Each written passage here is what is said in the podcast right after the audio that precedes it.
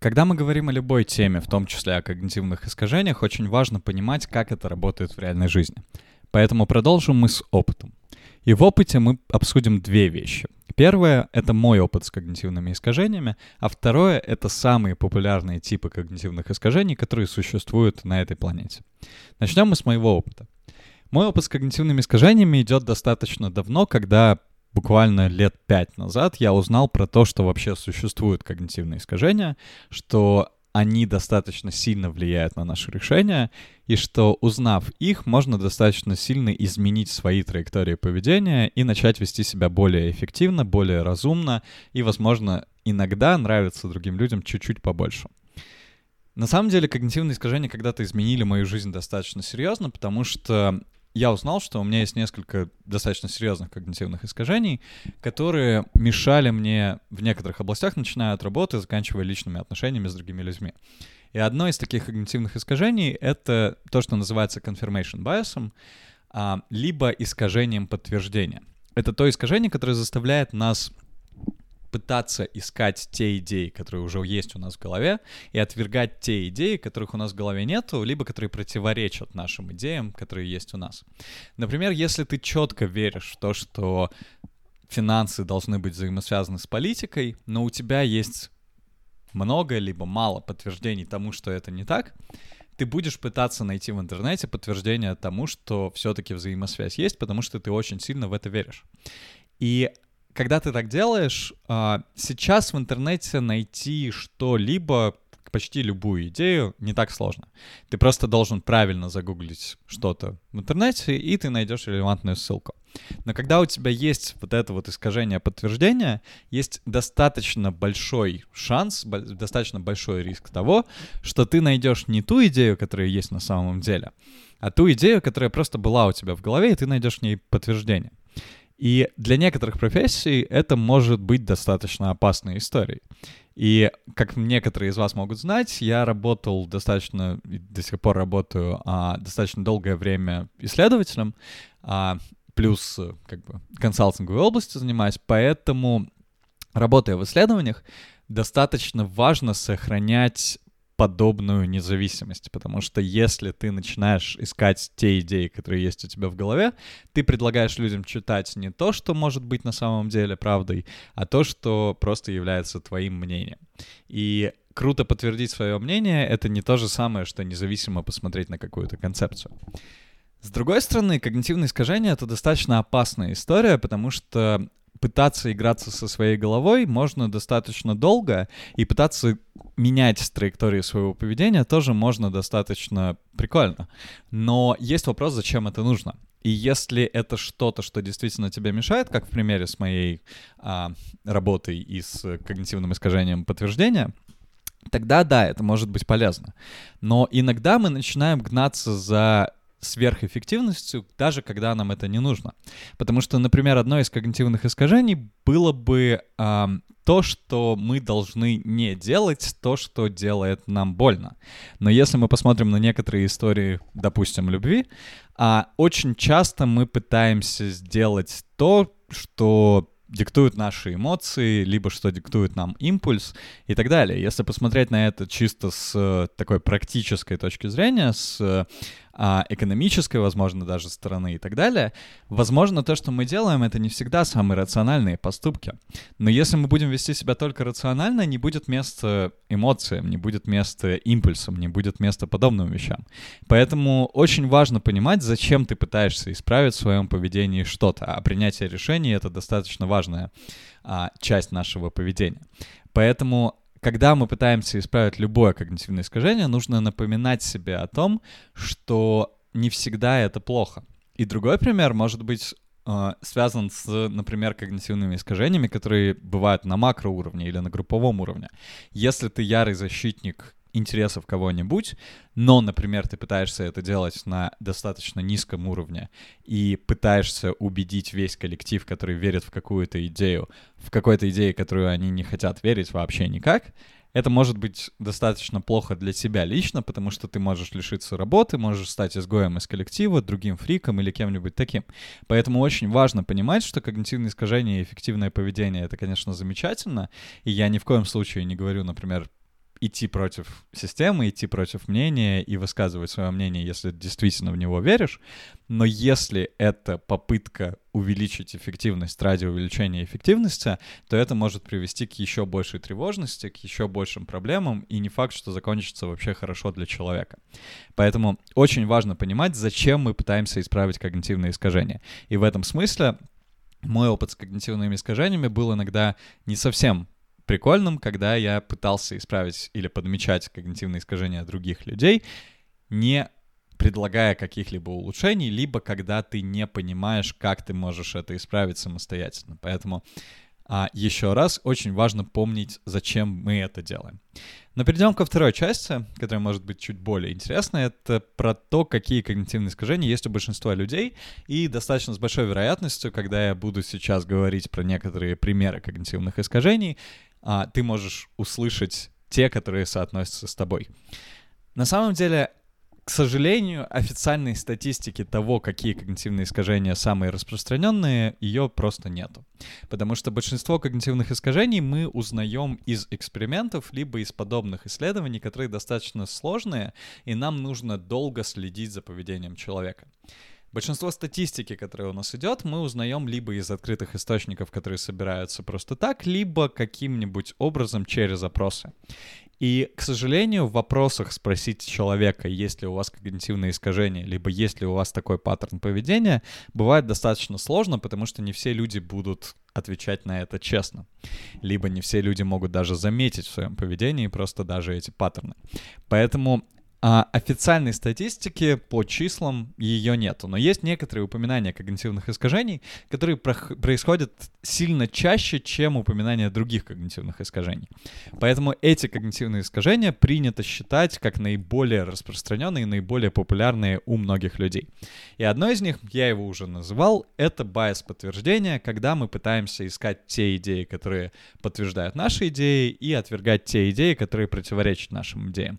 И это на самом самом деле достаточно опасная история в академии, в академических исследованиях, когда исследователи начинают, имеют гипотезу и начинают искать подтверждение этой гипотезе, несмотря на то, что все данные либо все результаты говорят им о том, что нет, эта гипотеза неверна. Но многие люди начинают искать подтверждение этой гипотезе, потому что это просто либо парадигма, которая существует на протяжении уже многих-многих лет, либо потому что они хотят очень сильно доказать эту гипотезу. Поэтому а, достаточно часто, если вы получаете результат, который противоречит многим исследованиям, вас могут не опубликовать, дискредитировать или подумать, что у вас неправильный метод, неправильный подход, а только уже потом, может быть, сообразить о том, что вы сделали все правильно, но просто результат действительно получился другой. Второй bias, который достаточно популярный, это искажение негативности, либо иногда еще это называют пессимизмом, это достаточно близкие вещи. Негатив э, или bias негативности или пессимизм — это то, что заставляет нас прикладывать чуть больше вес событиям, которые имеют негативную для нас окраску, чем событиям, которые имеют позитивную для нас окраску.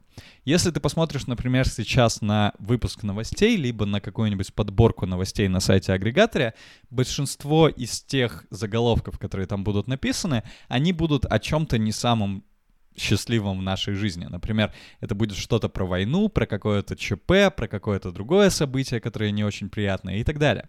Поэтому негати... bias негативности, он достаточно сильный, и мы продолжаем на него подписываться каждый раз, когда мы пытаемся больше веса переложить на то, что не самое приятное в нашей жизни. И это влияет на всех, начиная от трейдеров, которые негативные новости считают по сильнее и поважнее, чем позитивные новости, заканчивая, например, обывателем, который смотрит на новости и понимает, что в жизни все не так прекрасно, потому что а, в жизни происходит очень-очень много негативных событий, хотя если вы посмотрите на статистику, не факт, что негативных событий действительно происходит больше.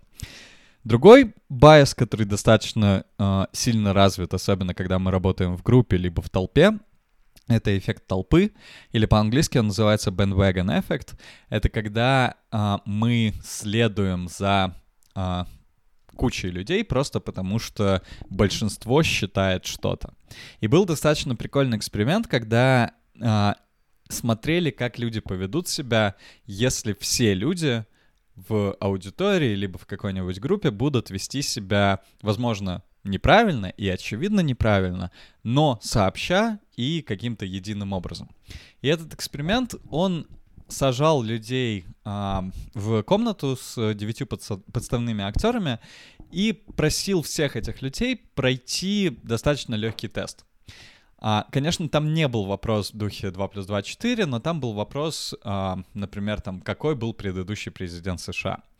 И 9 подставных актеров просили ответить специально неправильно, хотя это достаточно очевидный а, вопрос из школьной программы. И, ну, допустим, если мы останемся с примером президента, 9 подставных актеров отвечают, что это не Барак Обама, а Буш. И оказывается, что если такое происходит, очень-очень многие люди склонны изменить свой ответ, даже если они уверены в его правильности. То есть, если 9 человек из 10 будут говорить о том, что предыдущий президент — это не Барак Обама, а Буш, то десятый человек, который не подставной актер, может даже в конце изменить свое мнение или хотя бы начать сомневаться в своем ответе, даже несмотря на то, что это достаточно очевидный ответ. И когда после выхода из этой аудитории людей спрашивали, ну почему же вы ответили неправильно, вы же знали точный ответ, они сказали, да, я знал точный ответ, но 9 человек начали сомневаться, поэтому я тоже сомневаюсь в своей правильности. И на самом деле вот этот эффект толпы — это очень важная и очень сложная социальная штука, которая может повлиять на то, какие решения принимаются, если просто даже как бы люди начинают вести себя как одно единое целое. И это очень распространено в бизнес-практике. А, например, когда компании приходят делегации из трех-пяти либо более человек на встречу и пытаются сказать какую-то одну общую идею. Когда такое происходит, либо если ты будешь работать в такой компании, либо если работаешь уже, либо сталкиваешься с такой компанией как заказчик, очень важно понимать, что очень часто, когда тебе уверенно и четко говорят одну и ту же идею пять или там три человека, то скорее всего, они не до конца уверены в этой идее. И, возможно, это сигнал к тому, что эту идею нужно потестировать еще, потому что просто эффектом толпы тебя пытаются свести к тому, чтобы ты принял какой-то результат, который, может быть, на самом деле не является правдой.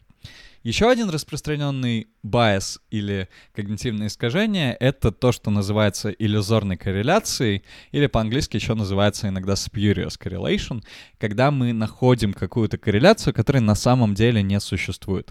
Есть достаточно прикольный пример, когда в США нашли статистику а, по потреблению маргарина и по количеству разводов в одном из штатов. И оказалось, что корреляция между потреблением маргарина и разводом в штате, в одном из штатов, была 99%. Когда у тебя такая корреляция, естественная реакция — это попробовать найти интуитивное объяснение. Например, люди разводятся больше, поэтому начинают жить поодиночке, поэтому потребляют меньше маргарина, потому что не готовят для себя. Или они разводятся а меньше, потому что маргарин плохо влияет на эмоциональное состояние людей или что-нибудь такое. Но на самом деле нету никакой взаимосвязи интуитивной между двумя этими событиями. Это просто два ряда, которые совпали. Но наш мозг пытается найти какое-то объяснение, той корреляции, которую он видит перед собой, и пытается найти какой-нибудь паттерн в данных, которые могут быть не взаимосвязаны. И это тоже достаточно частая история, когда мы пытаемся понять, почему что-то происходит. И очень часто мы выдаем желаемое за действительное, либо подтягиваем интуицию к тем результатам, либо к тем данным, которые у нас получились. И это распространено на всех уровнях, начиная от академических исследований, заканчивая бизнес-решениями и так далее. Поэтому очень-очень важно понимать, действительно ли та интуиция, которая у тебя получилась, это результат, который действительно есть, или это то, что ты хочешь выдать за действительность. И это особенно актуально в контексте, например, того же confirmation bias или искажения подтверждения, когда мы ищем те факты, которые подтверждают наши идеи, наши гипотезы. Еще один bias, который достаточно популярный, это когнитивные искажения самоуверенности, либо излишней самоуверенности, или по-английски он называется overconfidence effect. Это когда мы думаем, что мы лучше, чем другие. в каком-то смысле. Например, мы поем лучше, чем большинство, поэтому нас должны слушать большее количество людей. Либо мы такие офигенные трейдеры, что сейчас мы побьем весь рынок и получим результаты с какой-то своей стратегией, которых не было до этого никогда ни у кого. К сожалению, очень часто это заканчивается тем, что люди разочаровываются, либо теряют прибыли, либо еще что-нибудь делают, просто из-за того, что они думают, что они каким-то образом должны быть уникальными, либо лучше, чем толпа. И вот этот overconfidence эффект объясняет, почему это происходит, и объясняет, почему мы иногда можем разочаровываться в наших решениях. Еще один достаточно клевый эффект — это эффект Даннин-Крюгера. Этот эффект, он пытается объяснить, как мы относимся к своим знаниям, когда мы разбираемся в какой-нибудь концепции. Когда мы не знаем какую-нибудь концепцию, мы очень быстро приходим к этапу, когда мы думаем, что мы знаем про эту концепцию почти что все. Например, если ты никогда не знал про когнитивные искажения, ты можешь послушать этот эпизод и подумать, что, ну, в принципе, я теперь знаю про когнитивные искажения практически все, потому что Егор мне все рассказал. Но, к сожалению, это не так, и на самом деле мир когнитивных искажений намного-намного шире, намного-намного сложнее, и есть очень много деталей, которые достаточно важны для того, чтобы разбираться в когнитивных искажениях сильнее и лучше, чем ты разбираешься сейчас. И Даннин-Крюгер эффект объясняет, что изначально мы взлетаем на это а, на этот пик самоуверенности, когда мы думаем, что мы эксперты в теме, но затем, когда мы узнаем все больше и больше деталей, мы начинаем спускаться постепенно на дно и говорить, что, блин, на самом деле я не знаю ничего про когнитивные искажения. И в какой-то момент, когда ты варишься в теме очень-очень долго, ты приходишь на это дно и понимаешь, что, блин, все так сложно, что я не понимаю вообще ничего, что происходит. Хотя на самом деле, если отойти немножко на шаг назад, и если взглянуть на себя со стороны, ты поймешь, что на самом деле ты знаешь достаточно круто тему, но просто еще не так глубоко, как самые лучшие эксперты в этой теме, например. Или что-нибудь такое. И вот на этом этапе очень важно себе напомнить, что действительно есть такое когнитивное искажение, которое заставляет нас сначала взлетать на самоуверенность, и поэтому многие люди могут, например, комментировать СМИ или что-нибудь говорить по темам, которые они знают очень-очень слабо, потому что они уверены в своих словах, начитавшись там одну-две статьи или а, узнав там одну-две концепции.